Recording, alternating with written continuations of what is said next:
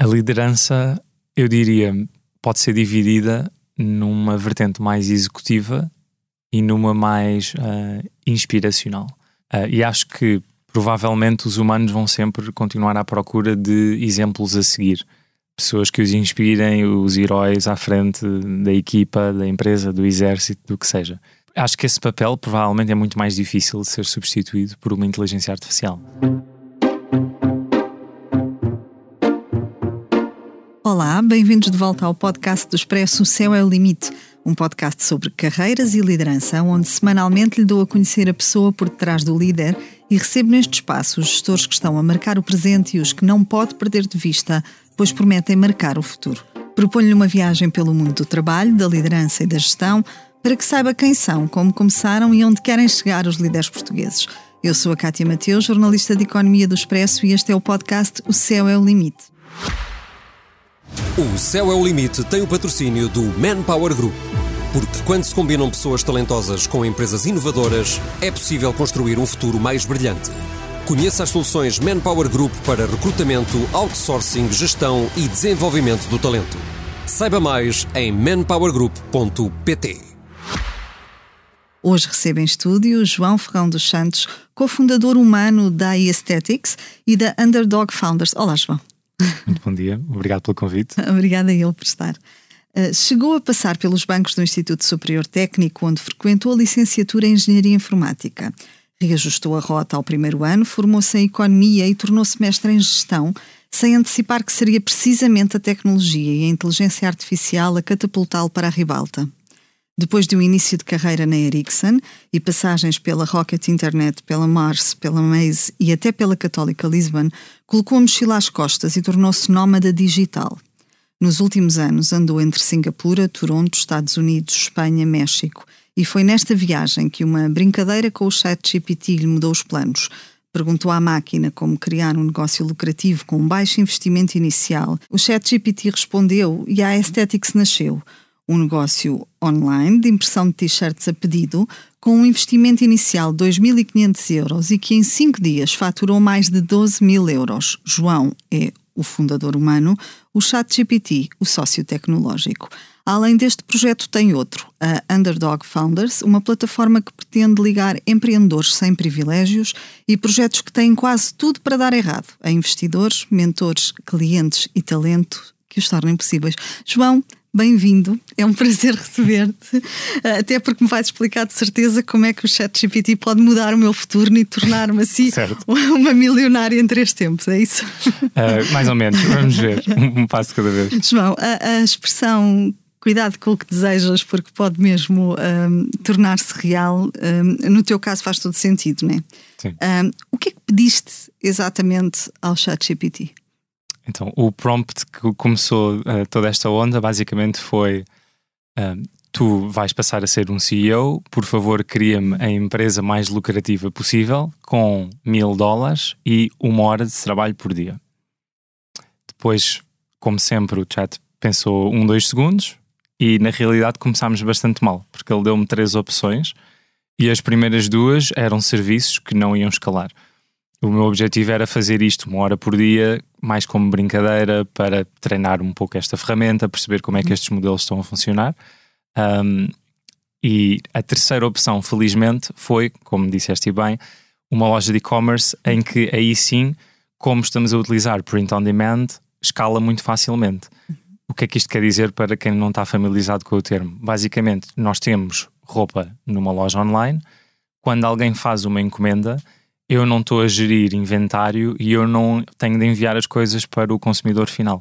Tenho um parceiro que uhum. recebe essa encomenda, estampa e faz isso por mim. Uhum. Quando fazes este, este pedido, a ideia presumo que era uma curiosidade de perceber o que é que vai sair daqui, não é? O que é que, claro. o que, é que a máquina me vai, me vai dizer. Quando aparece a sugestão no teu monitor, uh, o que é que te faz dar um, o passo em frente para pôr aquilo em prática? Eu acho que uh, o que verdadeiramente me inspirou foi. Uh, isto foi num sábado de manhã, 18 de março. Eu vi um tweet de um americano chamado Jackson Fall que teve verdadeiramente a ideia criativa aqui e eu não posso deixar de dar créditos. Ele basicamente uh, documentou um prompt que pôs no ChatGPT que basicamente dizia: Tu agora vais ser um hustler e com 100 dólares de capital inicial vais criar uma empresa por mim e eu vou ser a tua uh, contraparte humana. Uhum. E eu vi aquilo e fiquei completamente fascinado, porque uh, estou em startups há 10 anos e não consegui deixar de pensar como é que os inputs vão variar a aventura que vem a partir daí. Se nós perguntarmos a mesma coisa, mas com um milhão de dólares, se perguntarmos com uma restrição de uma hora por dia ou a full time, uhum. como é que as recomendações deste engine vão alterar? Uh, e a partir daí fiquei super curioso para experimentar.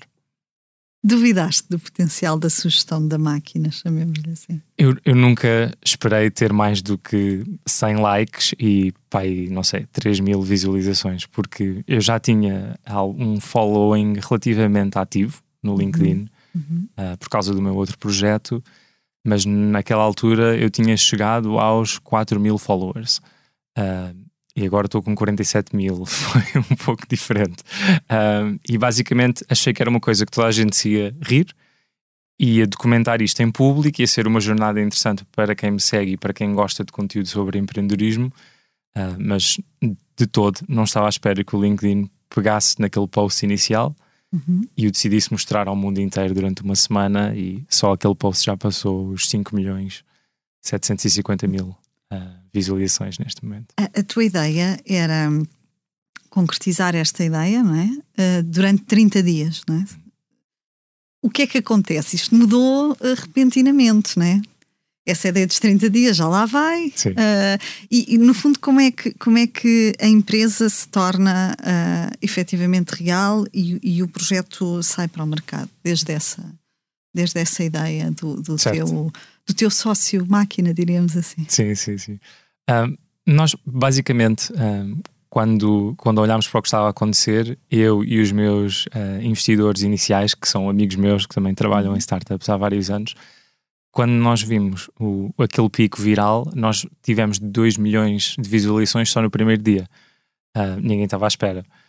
E basicamente tivemos a opção: ok, uh, vamos ignorar isto e continuar a viver a nossa vida normalmente, ou vamos tentar aumentar o momento e utilizar isto para continuar a crescer uma audiência. Uhum.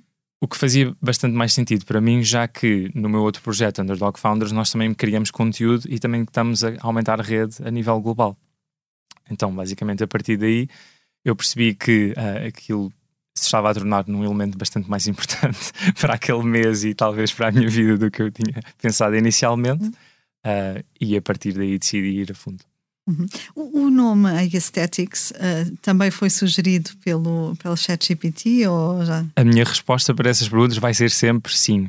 Tudo o que for possível, nós fazemos através do ChatGPT. Mas, especialmente para quem uh, está dentro do mundo das empresas, quando eu digo tudo, é tudo do género. Os artigos de constituição da empresa, os documentos legais, foram escritos por ChatGPT e depois revistos por um advogado quando nós estamos a falar com investidores que queriam investir em nós, uh, há um documento muito normal que se chama uma term sheet, que basicamente descreve os termos desse uhum. investimento. Isso foi escrito por ChatGPT e revisto por nós. Uh, todo, uma coisa um bocadinho mais avançada que se chama Shareholders Agreement, uhum. que basicamente descreve em muito mais detalhe todos os termos e direitos e deveres de todos os investidores, do board, do CEO.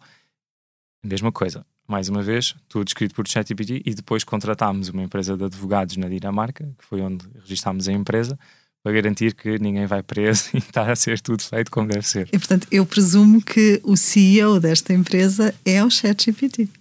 Eu costumo dizer que, do ponto de vista executivo, sim, mas uh, felizmente para o Sam Altman da OpenAI, uh, ChatGPT não tem responsabilidade legal, senão ele ia ter uma vida muito complicada. Nos primeiros cinco dias de, de atividade da, da, empresa, faturaste mais de 10 mil euros a, a vender t-shirts desenvolvidas por inteligência artificial. Ou seja, recuperaram, vocês recuperaram de imediato aquele investimento inicial uh, que tinham feito. Uh, como é que tu explicas este fenómeno? Achas que isto teve a ver uh, com um, o facto desta ser uma tendência no momento, teve a ver com, tal, com as tais partilhas nas redes sociais, teve a ver com o próprio conceito uh, de negócio. No fundo, o que é que justifica isto? Porque certo. imagina, poderias ter uma empresa de vender t-shirts uh, online, exatamente com o mesmo modelo, e se calhar não teria de repente esta, uhum. esta visibilidade. Certo. Uhum. Um, então, eu acho que, por um lado, uh, fomos abençoados pelos deuses do LinkedIn e quando há esse nível de volume de números, um, vamos sempre encontrar pessoas que se apaixonam pelo projeto, acham que é engraçado, uh, estão numa situação financeira super confortável e têm curiosidade em apoiar o projeto. Okay. E podem apoiar basicamente comprando uma t-shirt e seguindo o conteúdo. Um, ao mesmo tempo, eu acho que é, é, bastante interessante pensar que, tal como eu, uh, mais de 2 mil pessoas pelo mundo acharam a ideia do Jackson Fall super interessante e ele até criou uma comunidade online no Discord onde muita gente se reúne para tentar criar negócios com a ajuda do ChatGPT. Mas que eu saiba, e eu já falei com ele, depois, entretanto, passaram-me o número dele. Um, quase ninguém conseguiu ser mesmo viral e ninguém conseguiu angariar capital de investidores. Eu acho que uh, o único elemento diferenciador aqui é que eu passava mais ou menos uma hora todos os dias, não só a dizer ao mundo o que é que estava a acontecer, mas a tentar torná-lo uh, a telenovela mais interessante de sempre para as pessoas seguirem. Basicamente, eu tentava misturar o humor e exagerava imenso o que estava a acontecer, e isso trouxe um elemento de entretenimento para a história que depois. Uh, Fidelizou criou. as pessoas sim. em torno da marca. Sim, sim. Também fazes isso, João, porque hum, tu já estavas, no fundo, habituado ou já, já te movimentavas neste universo do empreendedorismo e das uhum. ideias de negócio e, e, e, tudo isso. Esse teu background sentes que foi importante para este, para este projeto? Para a forma, no fundo, como encaraste este projeto, até numa componente meio pedagógica, porque a ideia uhum. inicial também era essa, não é? era? Era ir relatando às pessoas o que é que está a acontecer, não é? Eu agora segui uma ideia uh, gerada por inteligência artificial, uma ideia de negócio gerada por inteligência artificial e, e estas são as minhas dificuldades, ou hoje aconteceu isto, não é? Eu acho que um, esse background ajudou-me muito a simplificar uhum. o processo e a perceber que não ia ser difícil e que eu podia perfeitamente fazer isto na brincadeira e uma hora por dia era super execuível face aos meus compromissos de trabalho.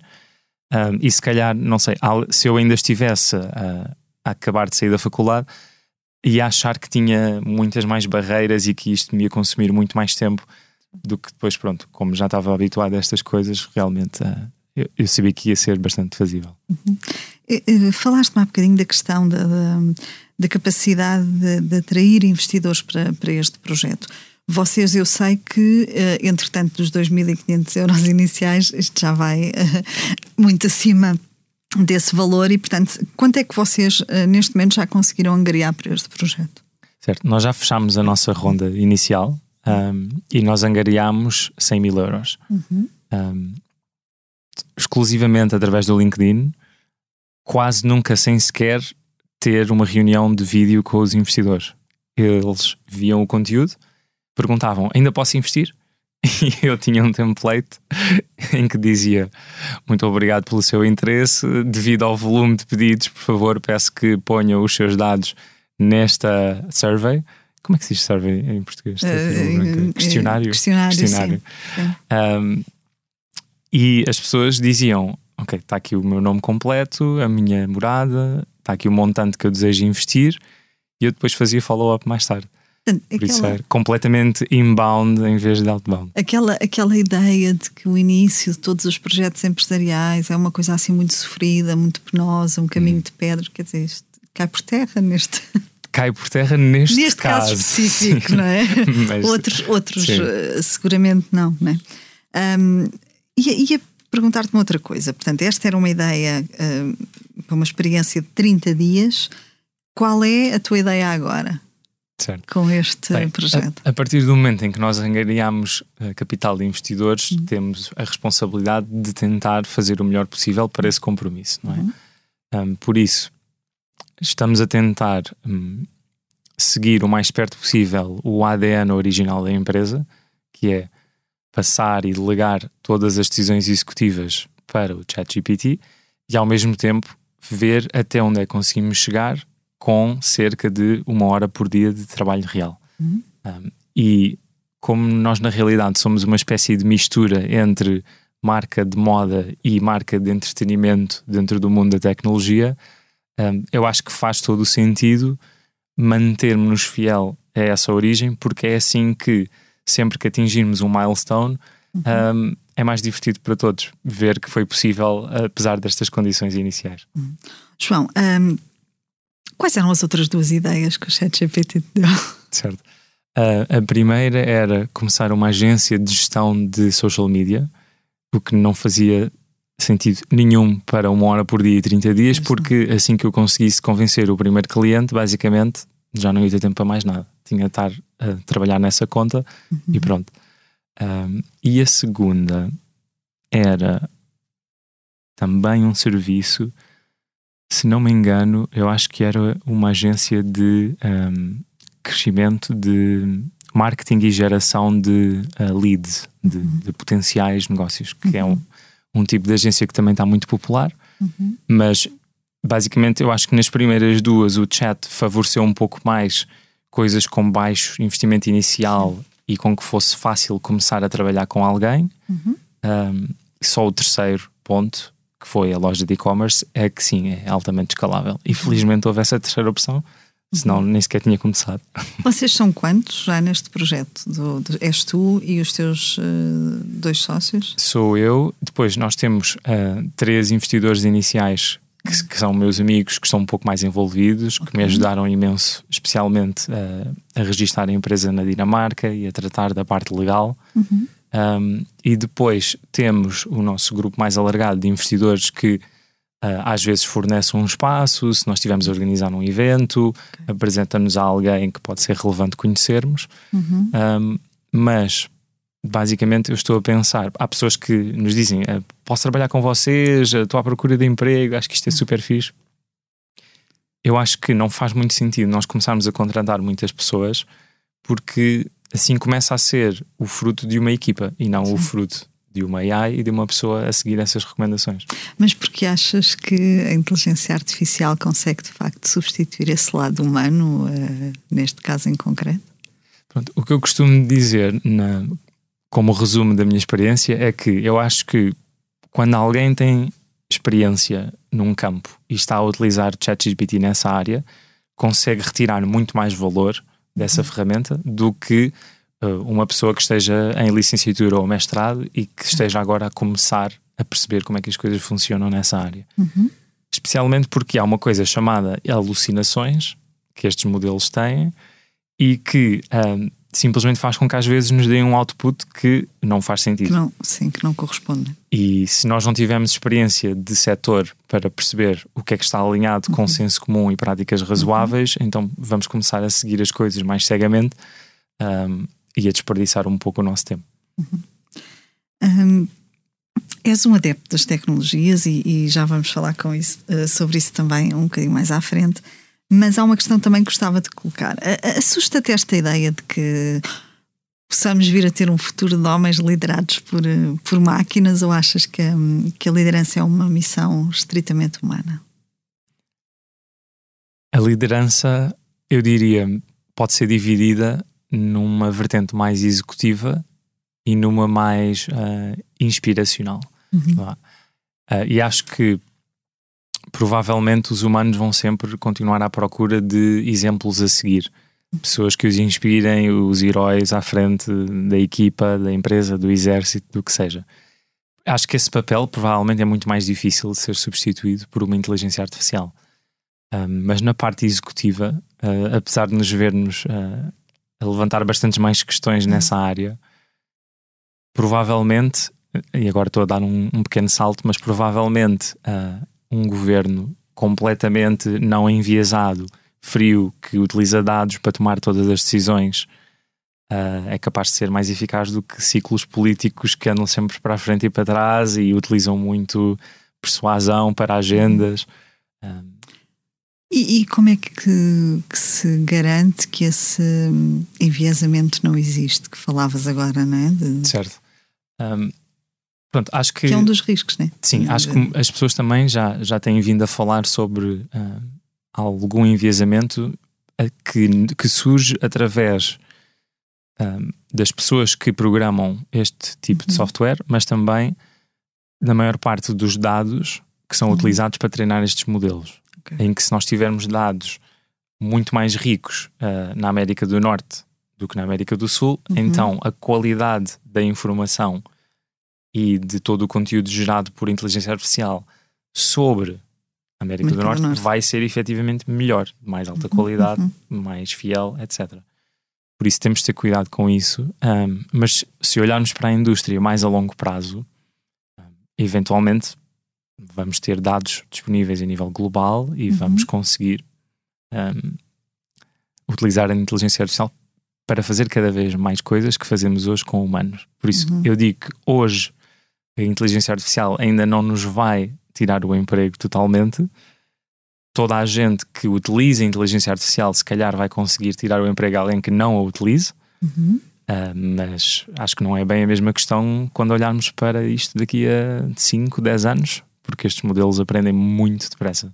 E ia perguntar-te exatamente isso: é como é que vês o futuro? Um, como é que antecipas esta relação homem-máquina, seja no mercado de trabalho, seja nos negócios, noutras áreas decisivas para a vida dos humanos, diríamos hum. assim? Um, eu acho que é, é mesmo difícil e nós devíamos desconfiar de alguém que faz previsões muito ousadas uhum. do que vai estar a acontecer daqui a três anos, por exemplo. Uhum porque estes modelos aprendem um ritmo exponencial e os humanos são muito maus a compreender o nível de mudança numa curva que não é linear. Um, por isso, o que eu acho é que nós, um, basicamente em linha com o que vemos muito conteúdo online, nós precisamos mesmo começar a regular a utilização desta tecnologia. Uh, não faz sentido grandes empresas tecnológicas simplesmente ligarem a inteligência artificial à tomada e de repente todos os utilizadores que usam os seus produtos estão a interagir com elas e nós não percebemos bem o impacto que isso tem. Uhum. Um, e ao mesmo tempo, um, isto no fundo é preciso um, termos noção que é uma espada de dois gumes e traz muitas coisas boas ao mesmo tempo que também nos assusta bastante no lado do mercado de trabalho ou nas eleições. Uhum. Eu ia te perguntar exatamente isso. Um, que tem a ver, há um lado que é incontornável relacionado com, com o uso de, ou a amplificação do uso de inteligência artificial, que tem a ver com a ameaça que representa para um grande conjunto de, de profissões. No, no balanço entre uh, as vantagens e as desvantagens que estes mecanismos representam e os riscos que comportam, o que é que te parece que pesa mais? As pesa mais em que sentido? As, ah, ok. Se temos mais se é vantagens é ou mais desvantagens. Net positive ou, okay. Exato. Um, acho que depende um pouco das áreas. Por exemplo, uhum.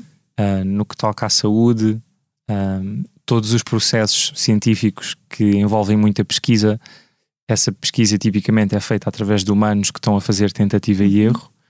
Um, tudo o que tem a ver com ciência e saúde vai ter um benefício tremendo. E já estamos a ver isso em muitas indústrias, em que é muito mais rápido todo o processo para encontrar um novo material, uhum. um novo antibiótico, e isso faz com que se consiga aumentar imenso a nossa capacidade de uh, tratar doenças raras, lidar com cancro, ou mesmo, por exemplo, lidar com alterações climáticas.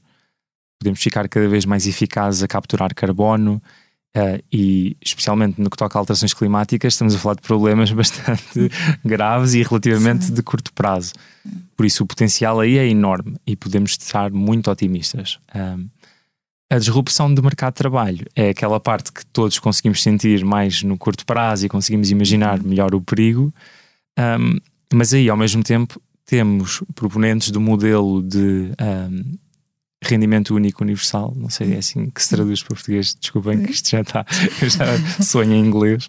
Um, basicamente, tudo o que nós conseguimos automatizar com uma inteligência artificial uhum. vai continuar a gerar riqueza para a economia e simplesmente temos de redistribuir isso e garantir um rendimento básico para todas as pessoas que, se quiserem mais, então vão encontrar um serviço ou um produto ou vão criar algo para participar mais ativamente na sociedade. Uhum. Mas esse modelo tem de existir.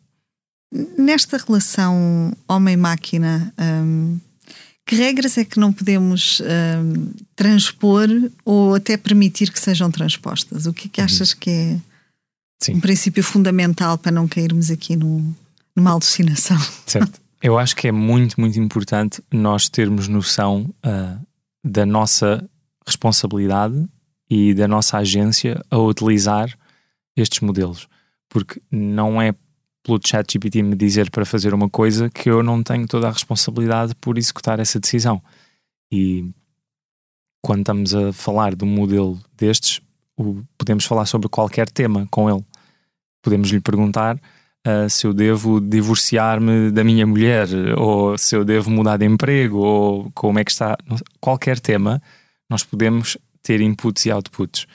Só que a inteligência artificial pode dizer-nos para fazer o que nós quisermos, nós somos sempre adultos responsáveis por isso. Por isso, primeiro, nós temos toda essa responsabilidade e um modelo de inteligência artificial só está a fazer correlações com números.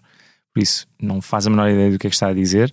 Nós temos essa responsabilidade e não podemos personificar esse modelo por muito que ele decida uh, interagir como um humano ao uhum. ser treinado para isso. Uh, e aí aqueles uh, companheiros virtuais são toda uma indústria que me faz imensa confusão. É um setor assustador.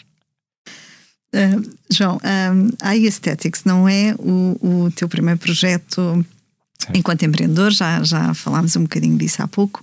Um, arriscaria também dizer que não é o, o teu projeto, ou o projeto para o qual tens o maior grau de planificação claro. a médio e longo prazo. Um, a Underdog Founders é a menina dos seus olhos. Certo. Em o que é que consiste uh, esta, esta tua, este teu projeto, esta tua empresa? Isto é o quê, exatamente? Sim. A uh, Underdog Founders é duas coisas. É uma marca de conteúdo que nós uhum. distribuímos por social media e na minha Substack, que é, um, é uma newsletter de e-mail, basicamente, uhum. em que eu entrevisto pessoas por todo o mundo que estão a criar empresas com características específicas que as tornam num underdog. Uhum. E essas características são: elas nunca tiveram um grande caso de sucesso no seu passado, nunca uhum. venderam uhum. uma empresa que montaram por vários milhões, uhum. o que, se tivessem feito isso, iriam ter enorme credibilidade e ia ser muito mais fácil montar a próxima empresa. Então, são fundadores que nunca tiveram uma exit, depois estão a tentar inovar num mercado, numa indústria, em que não têm muitos anos de experiência se eu tentar montar uma startup na indústria da moda e tiver trabalhado 5 anos numa Farfetch, eu já sou uma pessoa que tem imensos contactos, vai ser muito mais fácil começar a tentar ter os primeiros clientes, parceiros, perceber o que é que a indústria precisa. Por isso, pessoas que não têm essa experiência, mas desenvolveram uma visão que não conseguem largar e que basicamente vão trabalhar nisso até conseguirem. Depois, deste ponto 1 e 2, normalmente o que acontece é o ponto número 3. Tem imensas rejeições de clientes e de investidores que não percebem porque é que é esta equipa que vai conseguir montar esta empresa e fazer disto um sucesso. Uhum. E o último ponto, acaba por ser o mais importante, é eles nunca desistiram até conseguirem encontrar métricas que provam que sim, o mercado precisa do que eles quiseram imaginar e está a comprar e está a acrescentar valor e isto faz sentido. Uhum. Ou seja, em suma, seriam uh, os tais empreendedores ou negócios que provavelmente estariam mais destinados ao fracasso do que propriamente ao sucesso pela, pela sua condição. E o que é que tu fazes com eles, no fundo? Tu ajudas, ajudas-los a chegar um, ah, aos investidores certos, às pessoas certas, ao talento certo, ao mercado certo? Como é que isto se processa tudo? Certo. Um, a primeira coisa que nós fazemos é ter uma entrevista com eles, mais ou menos como neste formato, em 30 minutos. Eu estou a cobrir um pouco do seu Sim. background como humanos, o que é que eles achavam que queria ser, que momentos da vida deles é que foram marcantes, uhum. e depois o momento de formação da ideia e a partir daí o desenvolvimento da empresa. E nós fazemos isto com bastante mais transparência, diria eu, do que os artigos de empreendedorismo que podemos ver numa TechCrunch. Okay. Um, e a partir daí um, torna-se mais interessante. Por um lado, para quem está interessado em empreendedorismo, ver como é que foi o percurso deste empreendedor, mas também para quem já está interessado na indústria em que este CEO está a inovar, é muito mais fácil para eles perceber qual é que é a proposta de valor, quais é que são os valores deste empreendedor uhum. e se eles têm interesse ou não em trabalhar com eles, investir neles, ser cliente, ser fornecedor. Então, no fundo, o que nós fazemos é entrevistá-los e dar-lhes exposição uhum. online. Um, e depois já tivemos um pouco de tudo: pessoas a candidatar-se para trabalhar lá, investidores a pedir uma reunião, uh, novos clientes, uh, pessoas a investir durante uma angariação de fundos de um crowdfunding. Um, por isso, o primeiro objetivo para nós é ter essa plataforma de mídia. Uhum. Depois, para os ajudar de forma mais concreta e tangível, estamos a desenvolver um software chamado Under, que no fundo é uma plataforma de fundraising que faz ou que tem o objetivo de fazer um, uma, um matching mais automático entre investidores e fundadores, que é um processo que hoje em dia é bastante chato para os dois lados. Há imenso spam, toda a gente está a pensar como é que eu consigo chegar ali, vou mandar 200 e-mails nesta lista de investidores que eu recebi, apesar de não conhecer ninguém. Uh, e nós estamos a tentar uh, fazer uma forma mais inteligente de, de substituir isso para o mesmo fim. Um, mais num horizonte de 5, 10 anos, o que eu gostava muito de fazer é ter pequenos fundos nos Estados Unidos, na Europa e em Singapura que nos permitam investir diretamente nos melhores underdogs que vêm ter connosco à medida que o nosso conteúdo cresce. Estados Unidos, Singapura foram países por onde hum, tu tens passado nos últimos Sim. tempos como nómada digital, não é? Como é que tu, tu colocaste de lado, portanto, tu formaste a, a economia, hum. fizeste mestrado em gestão cá uh, e depois de repente decides uh, colocar a mochila às costas e sair por aí. Sim. Uh, porquê, João? Sim, eu, eu já tinha uh, imensa vontade de fazer isso há bastante tempo, só que uhum. estava num projeto que basicamente não podia dizer que não, uh, que era a Maze Impact, sim. que é uma empresa que nasceu dentro da Fundação Carlos de Gulbenkian, e nós tivemos a oportunidade de montar um fundo de capital de risco chamado MSM, uhum. em que angariámos 45 milhões de euros para investir em startups de impacto de pre-seed, seed e series A. Por isso, uhum. no, nas fases iniciais do desenvolvimento de uma empresa.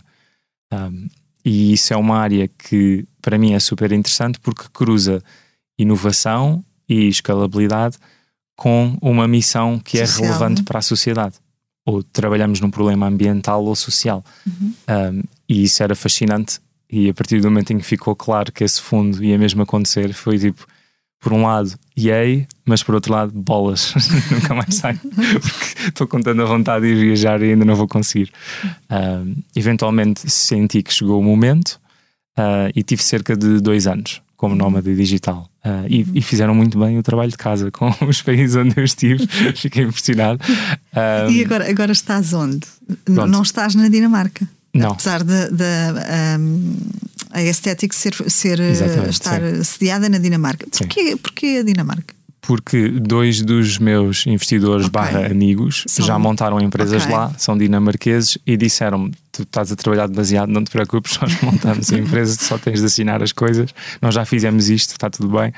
E eu, tipo, ok. E é um sítio onde é fácil gerir uma empresa à distância. Uhum. Recorres diariamente ao chat GPT? Diariamente, não. Um, há, na minha experiência até agora, há coisas em que ele é bastante bom e há coisas em que não é assim tão bom. Uh, por acaso, uh, recorri hoje, porque no, para a semana eu vou dar uma masterclass no Dubai, numa, na Dubai Future Foundation. E recebi um e-mail a pedir uma pequena bio, uma pequena descrição desta masterclass. E eu tipo, ok, perfeito. Eu sei, eu sei que ele é bom para fazer PR. E, por exemplo, já tive, quando nós abrimos a nossa loja, ele fez um discurso como nosso CEO e esse discurso foi muito fácil de acertar quase à primeira. Não tive de alterar nada, achei que o conteúdo estava muito bom e publicámos diretamente. Um, nessas áreas de PR, acho que na realidade é bastante bom. Se estivermos a falar de documentos legais, está a caminhar, mas ainda precisa okay. de alguém que sabe fazer um bom prompt engineering, uhum. domina muito bem esses documentos, por isso consegue fazer o proofread e garantir que está tudo bem. Okay. Na nossa experiência, depois tivemos de acrescentar montes de coisas, uhum. por isso depende muito das áreas. Sim. O que é que nunca perguntarias à máquina? Ah, uau! Uh, hum. Eu agora ficava aqui cinco minutos calado só a pensar. Um, eu sequer posso responder com uh, uma decisão que eu tomei em relação uh, à minha criação de conteúdos. Eu vejo no, no LinkedIn e, e vários fundadores que eu conheço a tentarem automatizar a sua produção de conteúdo, um, pedindo ao ChatGPT ou outras ferramentas parecidas para ser a sua voz. Dá-me um post para falar sobre aquilo, dá-me um post para falar sobre isto, dá-me uma resposta. Um, e, especialmente tendo em conta a nossa experiência relativamente viral, eu acho que a lição para mim foi quando nós utilizamos uma coisa como o ChatGPT, facilmente uh, conseguimos mascarar-nos no nível médio do que quer que seja a tarefa de que estamos a falar. Mas se queremos ter uma coisa de muito alta qualidade, a maior parte das vezes estas ferramentas ainda não são capazes de o entregar. Uhum. Por isso, eu vou estar sempre a postar coisas da minha cabeça, escritas por mim, em qualquer plataforma onde esteja o meu nome. Posso garantir-vos que não foi escrito por uma inteligência artificial. E se for, vai estar com aspas e vai ser super, super claro. Um, de resto, eu não tento utilizá-la muito como, não sei, mentor ou, ou, ou, amigo para grandes questões filosóficas. Essas coisas normalmente eu deixo mais para o mundo real. Alguma dica que queres partilhar eh, com quem queira perguntar ao chat GPT como ficar milionário assim em 24 horas ou qualquer coisa do género? Sim.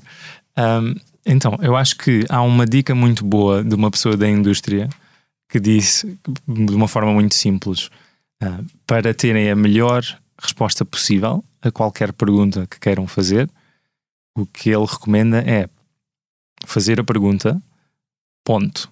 Por favor, responde como um perito na área, ponto. Por favor, quebra esta pergunta em diferentes secções e explica cada uma. E isso faz com que se tenha a melhor resposta possível, porque pela forma como o modelo está construído, uhum. quando ele parte uma pergunta em diferentes temas, ele vai conseguir ter mais memória disponível para analisar cada uma. E se nós fizermos só a pergunta, ele tenta processar e responder tudo ao mesmo tempo uhum. e a qualidade final vai ser mais baixa. Então eu diria: utilizem esta abordagem para ter a melhor qualidade possível, mas uh, nós temos uma tagline neste negócio que as pessoas acharam piada que foi Be careful what you prompt for. Por isso. Uh, utilizem juízo, tenham juízo. Fechamos assim o episódio de hoje do Céu é o Limite, que contou com a edição em sonoplastia a cargo de João Luís Amorim. Tivemos em estúdio João Ferrão dos Santos, uh, fundador humano da Aesthetics e da Underdog Founders. Obrigada, João. Foi um prazer receber-te. Quanto a nós, marco encontro consigo daqui a uma semana. Até lá, fique bem, já sabe, o céu é o limite. O Céu é o Limite teve o patrocínio do Manpower Group. Porque quando se combinam pessoas talentosas com empresas inovadoras, é possível construir um futuro mais brilhante. Conheça as soluções Manpower Group para recrutamento, outsourcing, gestão e desenvolvimento do talento. Saiba mais em manpowergroup.pt.